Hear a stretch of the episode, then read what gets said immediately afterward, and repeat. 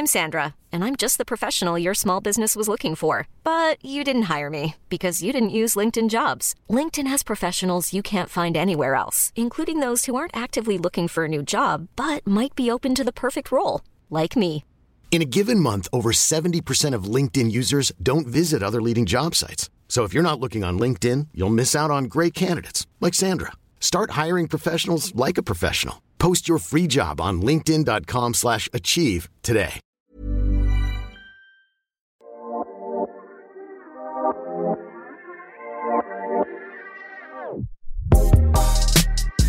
C'est bien la première fois qu'il fait des étincelles avec sa bite. Et on bandera quand on aura envie de bander. C'est drôle. Un bonhomme, substantif masculin et adjectif, selon le dictionnaire, c'est un homme bon, vertueux, d'un comportement favorable, agréable à autrui. Alors pourquoi quand on entend? Ils vont voir si je suis pas un bonhomme On a l'impression que ça veut dire autre chose. Bonjour, c'est Victoire de la Maison Neuve et vous écoutez Bonhomme, le podcast sur les nouvelles masculinités du magazine GQ. L'annonce de l'invité de ce nouvel épisode a créé une véritable émeute à la rédaction, et ça n'est ni Booba, ni Timothée Chalamet, ni Zidane, mais bien Claude de Colanta. Il a été qualifié de héros, d'aventurier, de champion par tous ceux qui ont allumé leur écran les vendredis soirs du confinement, et on n'a pas pu laisser passer l'occasion de lui demander sa définition à lui du bonhomme.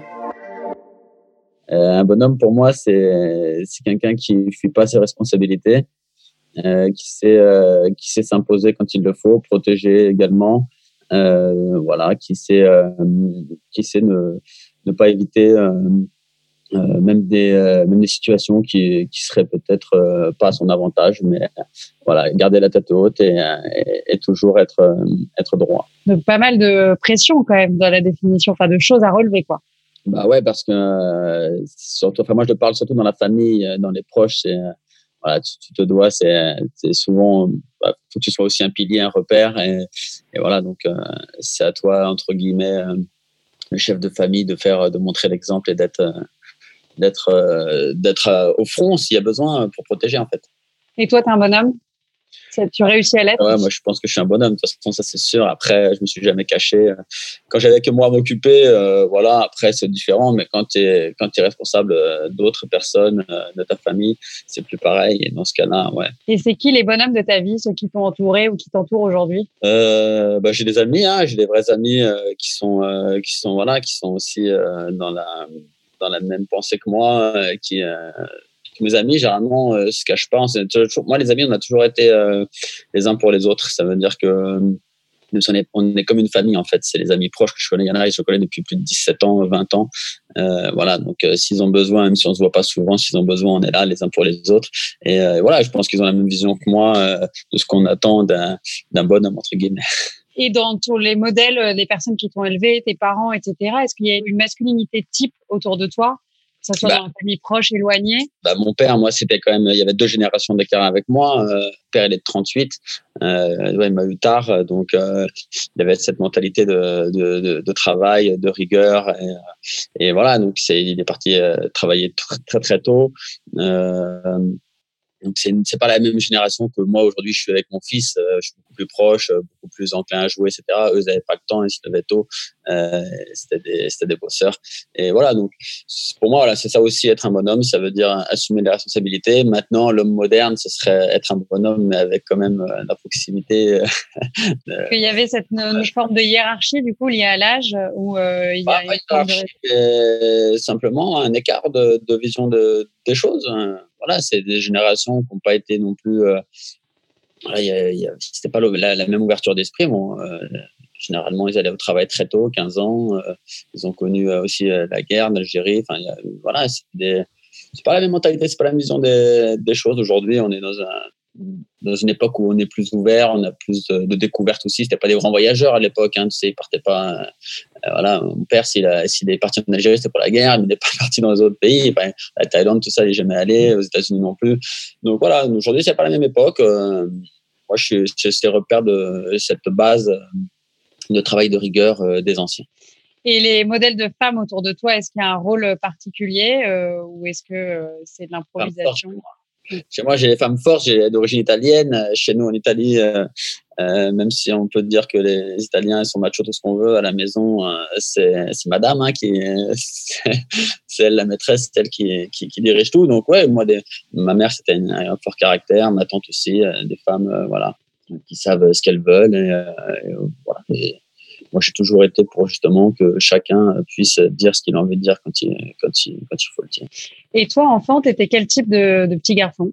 Bah, J'étais un garçon, comme je l'ai déjà dit il y a plus de quelques fois. J'étais quelqu'un de très, très calme à la maison, très obéissant, euh, pas de vagues, rien du tout. Et euh, par contre, euh, je, je, dès que j'avais plus l'autorité parentale ou l'autorité d'un adulte, j'étais plutôt tendance à être perturbateur et, et oui, et, et à jouer un peu voilà à la bagarre j'étais un peu dissipé donc oui c'était deux facettes c'était vraiment euh, tout euh, tout calme et, et tout feu euh, l'extérieur et tu avais des passions qui se démarquaient déjà ou à l'adolescence enfin au moment où c'est venu? Est-ce que tu avais des bah, des la passion du, enfin, du sport, en l'occurrence, courir pour moi, c'était vraiment pas un sport, c'était un plaisir. Tout ce que je faisais quand je me déplaçais chez les copains ou partout, je faisais un courant. Le vélo, l'été, bah, je passais ma vie sur un vélo. Euh, voilà, mes passions, elles étaient toujours dans le, bah, dans la rigolade, dans, dans le jeu. Euh, euh, mais ouais, j'avais, après, j'aimais bien le dessin aussi. J'étais plutôt bon en dessin, mais je recopiais mieux que je, que j'imaginais, que je n'imaginais.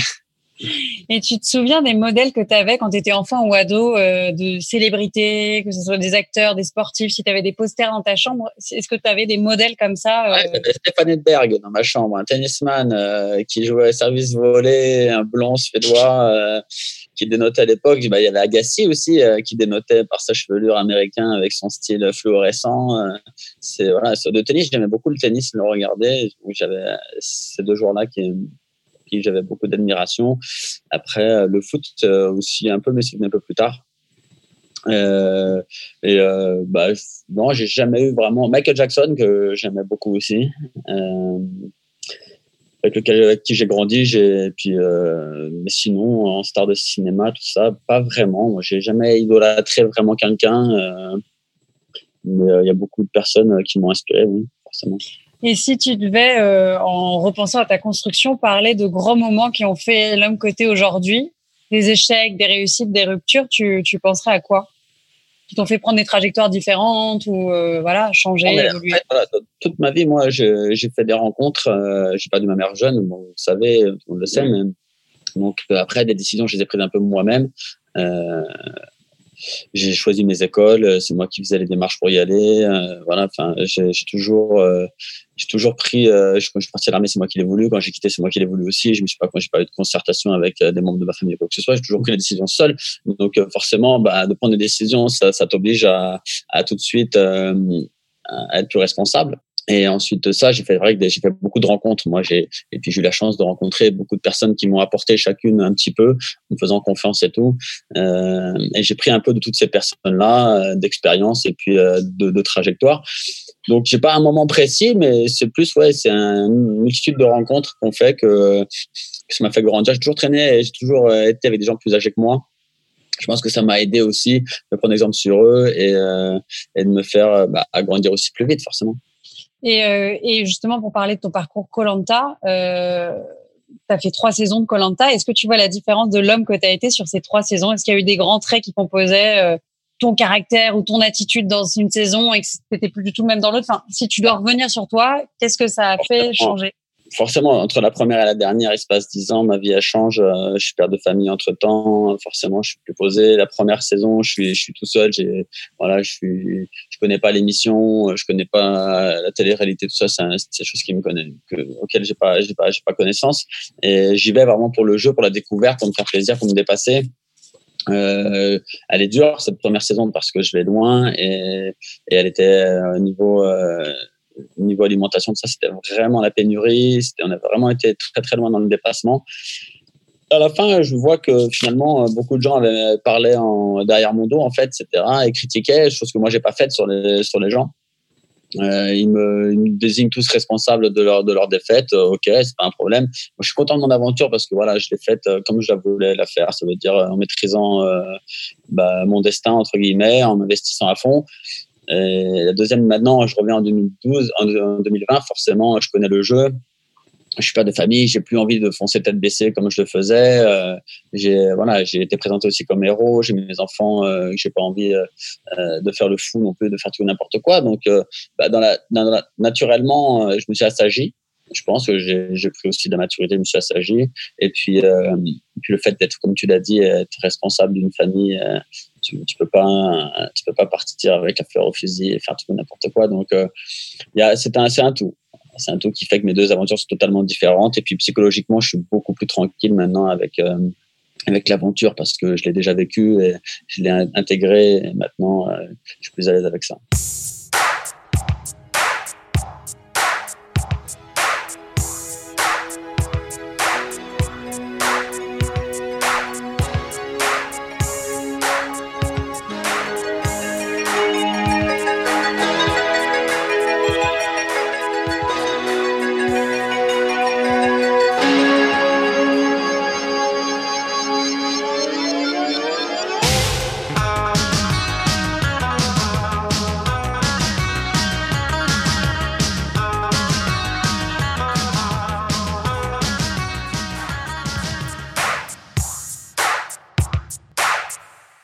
Est-ce que en toi, tu as des particularités qui appartiennent aux clichés de la masculinité, enfin ce qu'on dit comme étant des clichés, où tu dis ah là là, j'avoue, je suis vraiment dans les clichés euh, de ce côté-là, et d'autres où au contraire, euh, c'est des qualités qui n'ont rien à voir avec ce qu'on prête aux hommes, voire parfois qu'on prête aux femmes. Bien sûr, c'est des clichés, hein, on peut avoir les deux, mais est-ce que toi, tu t'en identifies?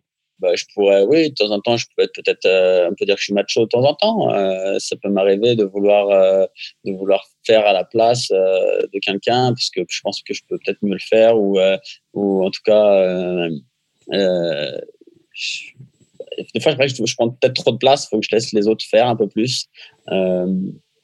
des fois, j'ai l'impression que, que si je le fais, ce sera mieux fait. Donc, euh, euh, je veux les faire. Mais non, mais après, franchement, moi, je suis ouvert à tout. Je n'ai pas de soucis.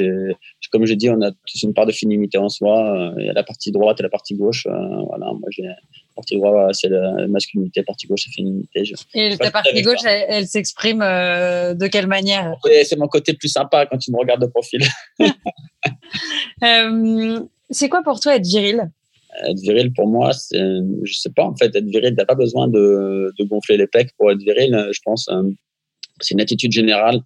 Euh, viril, ça veut dire, c'est juste être, euh, voilà, répondre présent quand on a besoin de toi. Euh, pour moi, c'est la base de tout. Après, tu peux faire 2 mètres et 190 kilos, mais quand on a besoin et que t'es pas là, ça sert à rien en fait. Donc, euh, non, ça n'a rien à voir avec le physique. Non, pour moi, c'est pas une question de physique, c'est pas une question de poil, c'est pas une question de, d'apparence, c'est pas une question de, d'identité ou de, ou de nationalité. C'est juste une attitude, euh, bah, juste être en fait être, être, là quand on a besoin de toi et assumer les choses. Et justement, en parlant d'apparence physique, tu as, toujours été à l'aise avec ton apparence physique?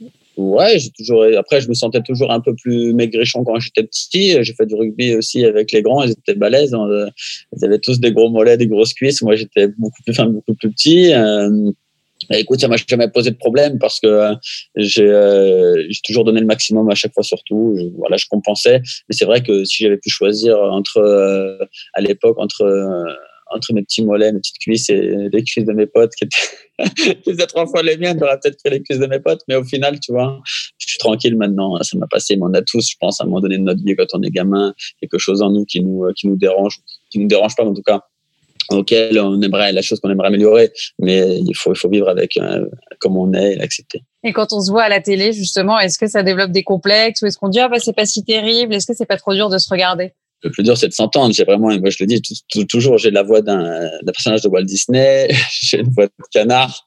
Ça me fait. Après, maintenant, je suis habitué, ça me dérange pas. C'est vrai qu'on s'entend pas euh, quand on parle. On a l'impression que c'est bah, que notre voix elle est, je dirais, elle est normale. Et puis quand on entend euh, à la télé, j'avoue, ça fait tout de suite bizarre. Donc la voix peut-être, mais après le reste, l'attitude et tout. Moi, je, ne suis pas quelqu'un qui me regarde non plus trop. J'ai suffisamment confiance en moi pour pas pas attendre le retour du regard des autres. Et quand tu te vois dans, dans les saisons, on va parler de la dernière saison, s'il faut en choisir une.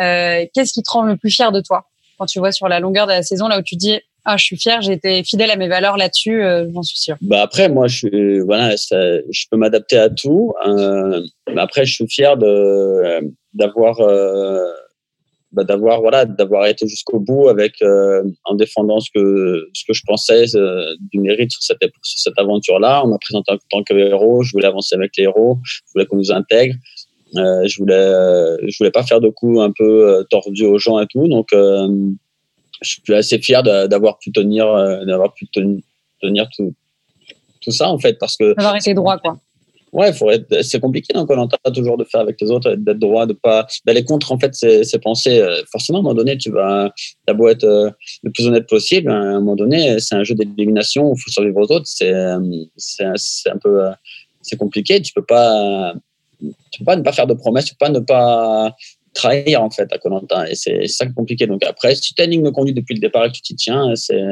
c'est une bonne chose. Donc moi, je suis assez fier de ça cette saison. Et à l'inverse, est-ce qu'il y a des choses où, quand tu as vu, à part ta voix, tu aurais eu envie de corriger après coup? Des choses dont tu n'es pas spécialement fier J'ai plein de choses. Tu sais, quand tu regardes le jeu, après, tu peux te dire, ouais, si j'avais su à ce moment-là, j'aurais peut-être dû faire autrement. Ça. Après, tu peux toujours chercher les détails. Moi, je suis pas quelqu'un qui, qui retourne le passé. Euh, l'aventure, elle s'est faite parce qu'elle s'est déroulée comme ça. Euh, pour moi, elle est, pleine, elle est cool. Donc, euh, j'ai pas de regrets. Peut-être que si j'avais été éliminé avant, que si j'avais eu une des grosses exceptions, une désillusion, je t'aurais dit aujourd'hui, j'aurais voulu changer des choses. Mais là, en l'occurrence, bon, j'ai pas la gagne. Franchement, comme, je l'ai dit, redit, c'est pas quelque chose qui m'a peiné. dix minutes après, j'étais déjà content euh, d'avoir fait l'aventure que j'ai faite. Donc, euh, non, aucun regret et je changerai rien. Mais c'est quoi, euh, pour toi, le plus beau compliment qu'on pourrait te faire? Dans la vie, Colanta, hein, pas Colanta. Euh. Euh, le plus beau compliment qu'on pourrait me faire, c'est euh, merci d'être euh, d'être comme t'es. C'est ma femme, elle m'a dit là, je suis content que les gens voient enfin, te voient enfin comme tel que tu es. Donc, je pense que c'est le plus beau compliment. Est-ce que tu es quelqu'un de sensible? Oui, évidemment. Ouais.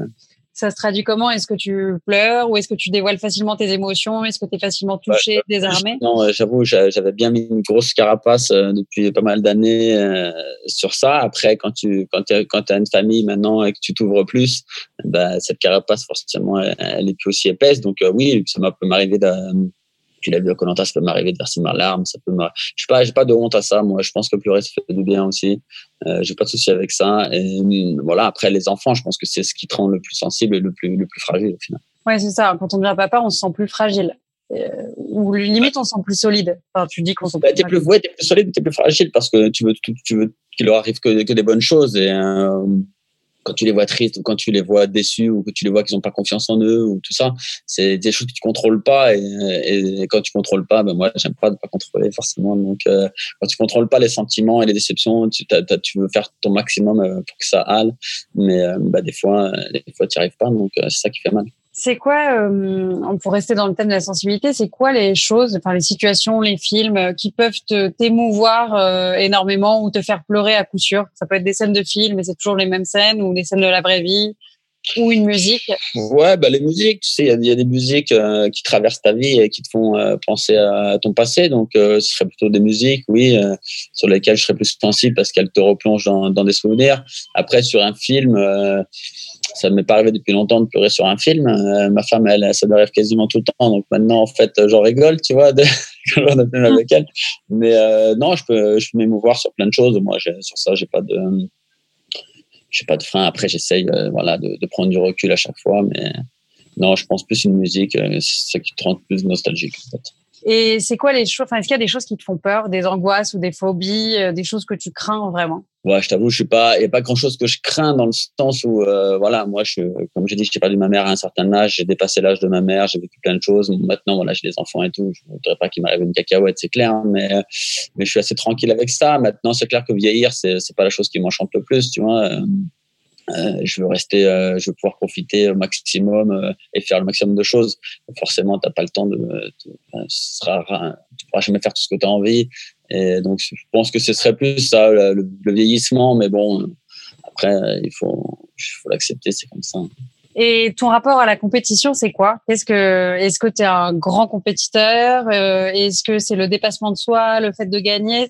Est-ce que tu as toujours été très compétitif? J'ai toujours été compétiteur, mais je suis pas un compétiteur avec l'adversaire. Je suis un compétiteur avec moi-même. Et au final, euh, les gens ils pensent que je suis un compétiteur et que hein, je me bats contre eux, mais je me bats jamais contre eux. Je me bats toujours contre moi au final. Donc euh, même si l'adversaire il est là et même s'il est bon, mais s'il me bat, c'est pas lui en fait que j'ai envie de battre, c'est j'ai envie de, me pousser moi en fait au maximum à chaque fois et parce que voilà, je pense qu'on peut toujours aller plus loin, on peut toujours obtenir plus de soi-même et, la compétition, elle te permet justement de d'essayer de chercher cette petite barrière ou ce, ce, ce petit plus que, que tu n'aurais pas ailleurs.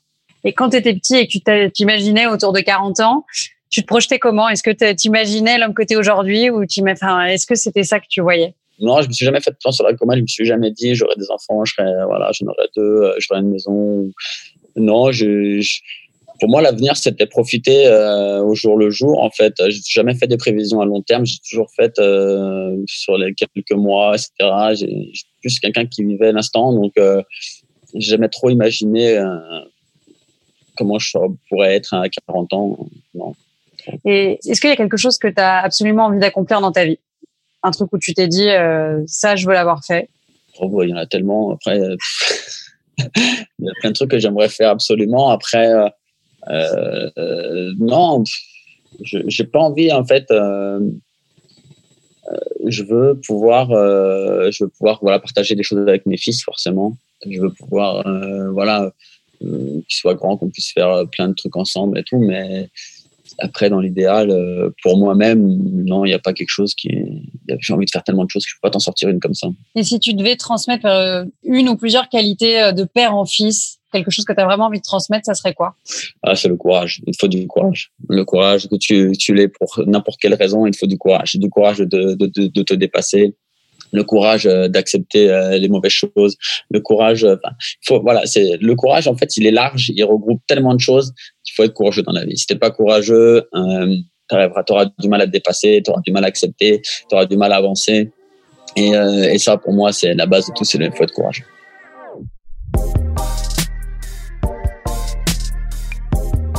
Si vous avez aimé et que vous écoutez Bonhomme sur une appli de podcast, n'hésitez pas à lui mettre 5 étoiles et à commenter. Si vous écoutez sur Audible ou Spotify, c'est super, partagez. Si vous écoutez sur YouTube, vous pouvez liker, partager et commenter. On prendra le temps de vous répondre. C'était Victoire de la Maison Neuve et on se retrouve dans deux semaines pour un prochain épisode de Bonhomme. À bientôt.